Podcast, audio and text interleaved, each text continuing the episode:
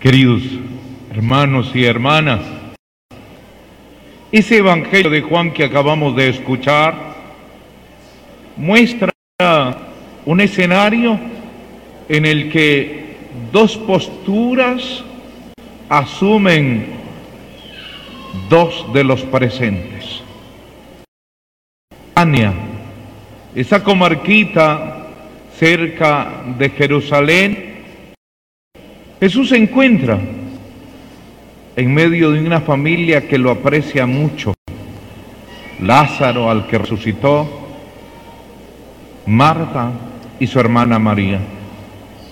Esta última es la que nos regala una primera postura, la de apertura. María, sabemos que es muy de quedar escuchando, contemplando al amigo, al maestro, a Jesús. Tanto que en otra ocasión su hermana Marta le reclama, porque ella le abre el corazón y todos los sentidos a Jesús. Y hoy, haciendo un gesto hermoso, el de ungir con aroma tomas el cuerpo de Jesús anticipando lo que después no podrán hacer el día de su muerte, ya que rápidamente lo llevarán al sepulcro. Con aquel gesto, María, la hermana de Marta, nos está enseñando, queridos hermanos, que nosotros en estos días santos hemos de abrir el corazón al Señor, no ocupando días hermosos para otras cosas que no sean estar con el Señor, como miles hoy lo han hecho desde tempranas horas y otro tanto anoche en este santuario viniendo a pagar promesa, a poner intenciones, milagritos, a rezarle a San Benito. Así nosotros ya empezamos a vivir estos días con esa actitud piedad, abriendo el corazón y debemos seguirlo haciendo. La otra actitud nos la da Judas, no Judas Iscariote, no Tadeo. Él, viendo aquel gesto, se aferra al dinero, a la plata, a lo material, con pensamientos malvados, juzga como un acto errado el de la mujer que ha gastado mucho dinero en ungir al Señor. Jesús sabe que no tiene buenos sentimientos y que en realidad su propósito no es el de ayudar a los pobres, es la avaricia lo que lo está venciendo. Se aferra a la materia y le cierra el corazón al Maestro, al Señor. Le pone una barrera. Ahí están, queridos hermanos, las dos actitudes simples que nosotros tenemos como opción.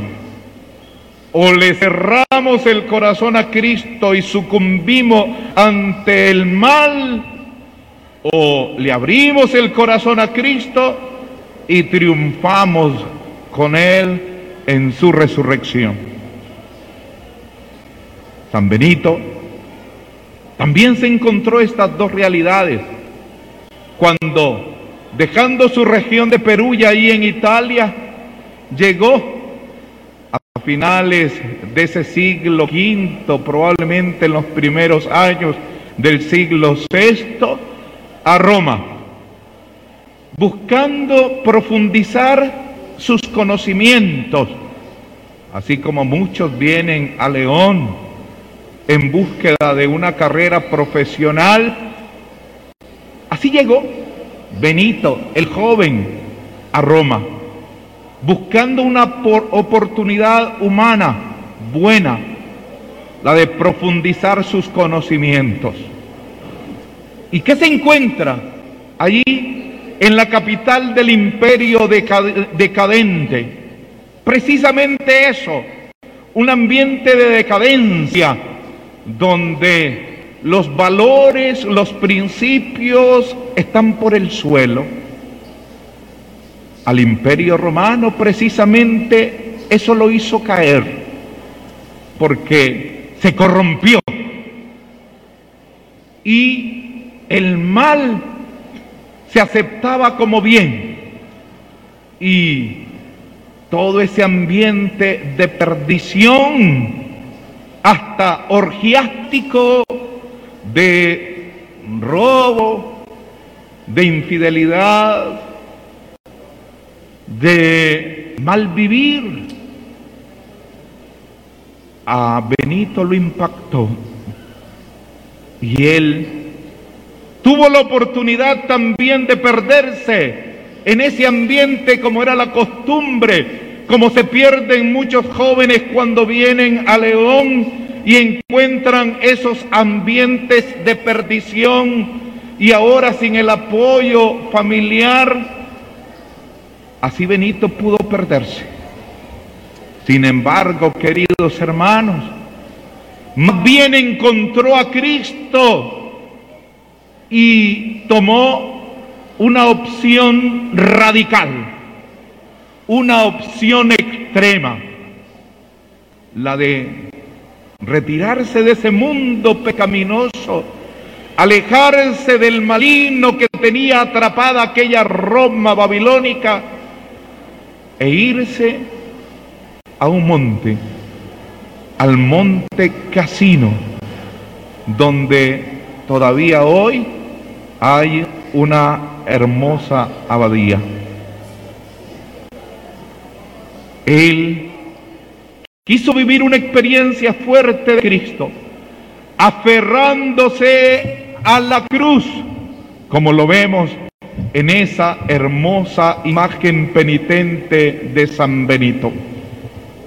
Se aferró al Cristo de la cruz y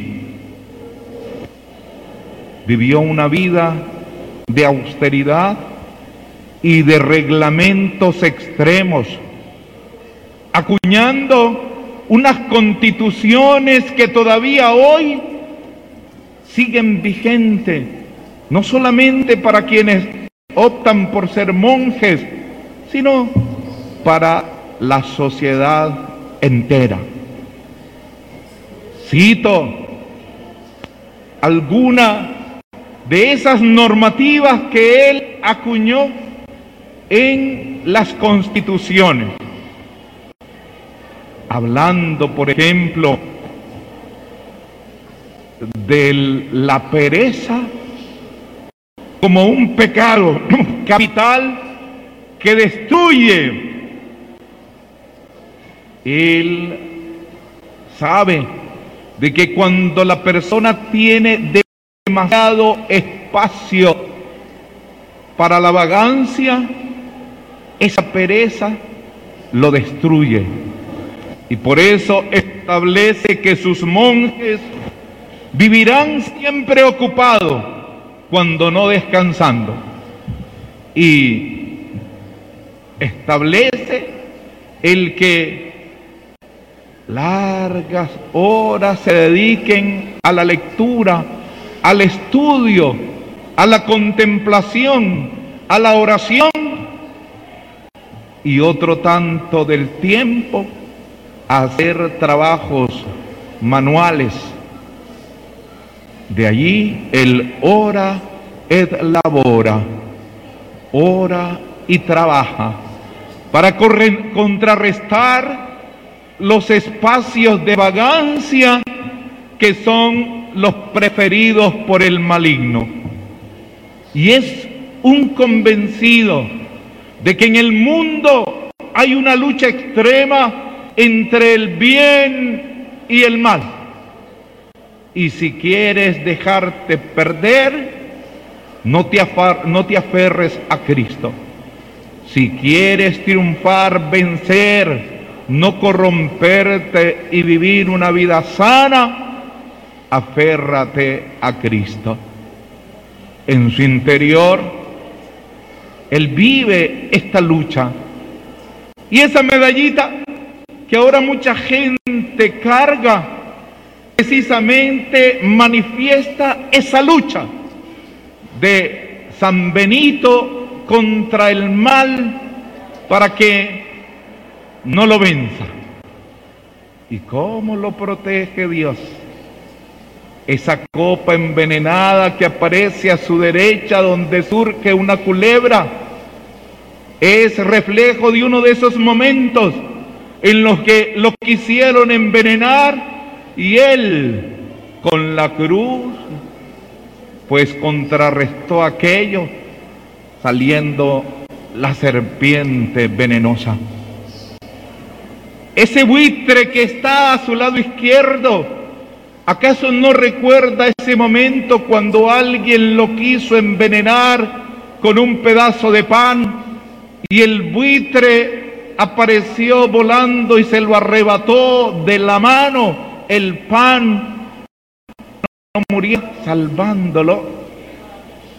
¿Acaso esas frases como ve de retro Satanás establecida en esa medallita, no reflejan esa lucha interna que hay, en él contra el maligno y esa cruz, la cruz de San Benito, ¿acaso no es el reflejo de cómo está apegado a nuestro Señor Jesucristo?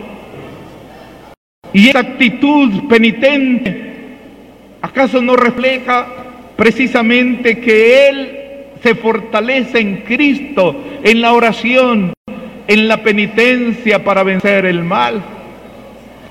Queridos hermanos, con razón pues de esa experiencia profunda que San Benito vivió y estableció en sus monasterios, viene el premio del Señor.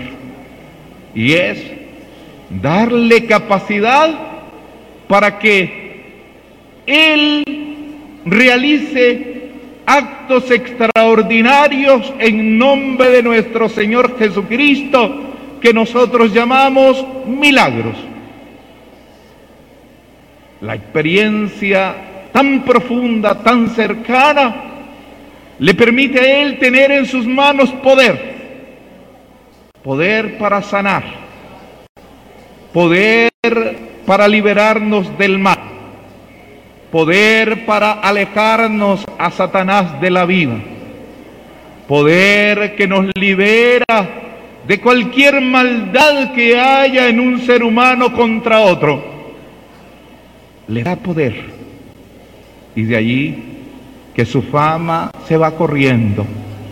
Y de manera particular en algunas imágenes, como la que a Dios gracia, nosotros desde antaño tenemos en este santuario y a la que muchos le vienen a agradecer a través de promesas, penitencias, a través de desprendimiento de algo de lo suyo para compartir. Esta imagen, con razón hoy, tiene un colchón lleno de pequeños milagritos y su traje, todo él, está adornado, decorado de ese milagrito y de ese otro que en suma han creado una alfombra representando, mis queridos hermanos, ese poder que tiene de conceder muchas cosas de las que le pedimos porque nuestro Señor Jesucristo está tan en él que le ha dado poder. Esto no es nuevo. Estamos hablando de un santo del siglo V, que es verdad fue canonizado hasta más tarde en la Edad Media. Pero ya los apóstoles tenían ese poder. Si no, veamos ese texto de los hechos de los apóstoles, cuando yendo al templo, Pedro y Juan, aquel mendigo dominado por la enfermedad le pide limosna. Y Pedro le contesta, no tengo oro ni plata, lo que tengo te doy. En nombre de Jesucristo, levántate. Y le hace el milagro. Eso se lo ha concedido a muchos otros santos y a algunos de manera particular. El león, queridos hermanos, estamos bendecidos porque una de esas imágenes que por la experiencia de Cristo ha recibido poderes especiales, la tenemos ahí, delante de nosotros, la de San Benito, que supo vencer el mal. Hoy pues, queridos hermanos, tres cositas. La primera, sobre todo a la juventud, así como Benito en Roma, habiendo dejado su región, se encuentra con el bien en la persona de aquellos cristianos fieles, fieles extremos, y el mal en una sociedad corrompida, destruida, sin valores y en decadencia Frente a esa realidad que puede ser la nuestra en León y en nuestras ciudades, nosotros pidamos la gracia de aceptar el camino del bien, el camino de Jesucristo. Pidamos para que tengamos la capacidad de aferrarnos a la cruz, como lo vemos en la imagen de San Benito, como San Benito lo hizo. No nos separemos del Señor. Vivamos una experiencia fuerte. Hablemos, conozcamos de Él, leamos su palabra, vayamos a misa, escuchemos las reflexiones, veamos programas que nos ayudan a tener esa experiencia. Aferrémonos a la cruz en esta Semana Santa. En segundo lugar, queridos hermanos, seamos agradecidos agradecidos con el buen Dios porque nos ha regalado en estas devociones la oportunidad de ser fuertes en la fe y de haber recibido muchos, tantos, tantos, tantos milagros como tantos han recibido sobre todo en estos tiempos de pandemia. ¿Cuántos vienen a pagar penitencia después de haber sido liberados de la enfermedad? ¿Cuántos están con actitud de acción de gracias porque no los venció esa enfermedad? Y muchos venimos aquí a darle gracias a Dios a través de San Benito porque a pesar de la pandemia hemos sido liberados. No nos ha tocado y se lo seguimos pidiendo. Que nos cuidaremos hasta donde más podamos, pero que nos siga milagrosamente liberando de esa pandemia hasta que salgamos de ella como esperamos pronto, poco a poco, vamos a superarla. Y en tercer lugar, mis queridos hermanos, los invito a que sigan confiando en Dios a través de la intercesión de santos como San Benito, una de las reglas de San Benito, consejo de San Benito, a sus monjes era no desesperar a la misericordia del Señor. En otras palabras, no desconfíen de la misericordia del Señor. La misericordia del Señor es grande y hoy o más tardar mañana, esa misericordia del Señor ante lo que pides se va a mostrar, se va a dejar ver. No, no desesperen ante la, a, a la misericordia del Señor, les decía San Benito en su constitución. No desesperen a la misericordia del Señor. No desesperemos, sigamos confiando en el Señor. No desfallezcamos. Dios es bueno, Dios es misericordioso. Y así lo sintió San Benito, a quien hoy estamos venerando, a quien le venimos a pedir y a quienes reconocemos con un fuerte aplauso. ¡Viva San Benito!